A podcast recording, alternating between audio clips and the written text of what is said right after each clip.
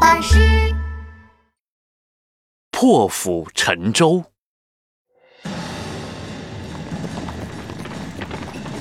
远处传来了一阵急促的马蹄声，楚国的军队正在连夜赶路，他们要赶去救援被秦国攻打的赵国。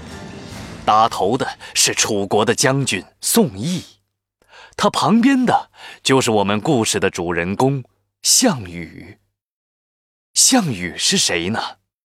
项羽是楚国一位非常厉害的大英雄，后来。他成为了西楚霸王。楚国的军队很快就到了离赵国很近的安阳。将军宋义突然下令：“停下，停下，不要再前进了，我们在这里驻扎。”军队一停就停了四十六天。项羽找将军宋义说理去了。将军宋义正在喝酒吃肉呢，看见项羽闯进来，心里非常不开心。你懂什么？我这可是战术上的安排。现在应该让秦、赵两国先打，我们休息休息，静静等待战事的变化，再采取行动。项羽正想反驳呢，将军宋义咔嚓一下亮出了宝剑。大声说道：“我是将军，我说的话就是军令，军令如山，不服者斩。”项羽气得甩门走了。其实啊，将军宋义停留在这里，才不是因为什么战术安排，而是因为他胆子小，不敢和秦国军队正面冲突。将军宋义继续做缩头乌龟，停留在安阳。他准备了好多好多好吃的、好喝的、好玩的，还请了好多人来军营里做客。这个将军宋义简直是个草包，只懂得喝酒吃肉，根本不懂打仗。再这么下去，我们楚国就岌岌可危了。为了国家的利益。项羽在心里暗暗下了一个决定。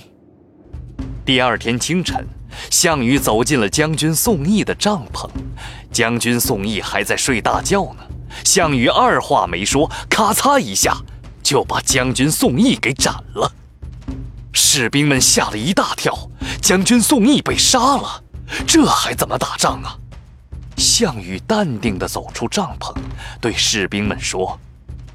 将军宋义私通敌军，大王知道了这件事，命令我斩了宋义。现在我就是将军了，我们继续前进，攻打秦军。听完项羽的一番话，大家愣了一下。听将军项羽的，继续前进，攻打秦军。军队里不知道是谁大喊了一声。士兵们纷纷表示拥护项羽，继续前进，攻打秦军！继续前进，攻打秦军！就这样，项羽掌握了军权，成了将军。项羽带着楚国军队继续向前赶路。秦国的大将王离听说项羽奔着他们而来，一点儿也不担心。这个项羽真是不自量力，只带着区区几万兵马就敢来挑战我们强大的秦军。他真以为自己是战神？我才不怕呢！打败项羽比捏死一只蚂蚁还容易。哈哈哈哈面对强大的秦国军队，项羽一点都不害怕。他不慌不忙地带领军队渡过了黄河。项羽望着自己的军队，陷入了沉思。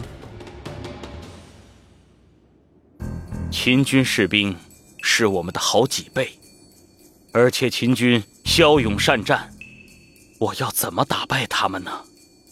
项羽想了一会儿，大声说道：“士兵们，听令！”马上打碎所有煮饭用的锅，凿沉所有的船，烧毁所有的行军帐篷，身上只能带三天的干粮。我们要和秦军决斗。将军，打碎了锅，我们可就没法煮饭了；凿沉了船，我们就没了退路了。真的要这样做吗？军队里议论纷纷。项羽二话没说，举起了木棒，就把面前的锅打烂了，又点起火把扔到帐篷上，帐篷立刻燃起了熊熊大火。楚国是生存还是灭亡，就看这次战争了。国家兴亡在此一举，破釜沉舟，决一死战。听将军的，破釜沉舟，决一死士兵们举起木棒，打碎了煮饭用的锅，拿起了凿子，把所有的船都给凿沉了。黄河边上都是砰铃砰啷打碎东西的声音。项羽望着河面的沉船，在心里暗暗下了决心：我一定要打败秦军。如果无法取得胜利，我就战死沙场。破釜沉舟之后，项羽向着秦军驻扎的巨鹿前进。巨鹿被秦军层层严防，该怎么攻进去呢？项羽四处观察了形势之后，发现了一条甬道，这是用来给秦军运送粮草的小路。项羽心里有了主意，就以这个小路作为突破口，打败守卫的秦军。断了他们的粮草，然后从外面包围王离的部队。打定主意之后，项羽带着一路精兵进入了小路，很快就把守卫的秦军给打败了。项羽带着兵马将秦军团团包围，两军对峙。秦军大将王离大声喝道：“大胆项羽！”竟然敢以几万的兵马和我们几十万秦军对抗！废话少说！项羽一马当先的冲入了秦军，三下两下就打翻了王离的先锋部队。楚军看见将军项羽如此勇猛，士气大振，他们高喊着：“破釜沉舟，决一死战，冲啊！”两军交战。短兵相接，楚国的士兵非常厉害，一个人可以打倒数十个敌人，秦军节节败退。王离大吃一惊，项羽和他的士兵们是不是疯了？怎么一个个勇猛异常？很快，项羽就带着楚国军队冲进了巨鹿，把王离给活捉了。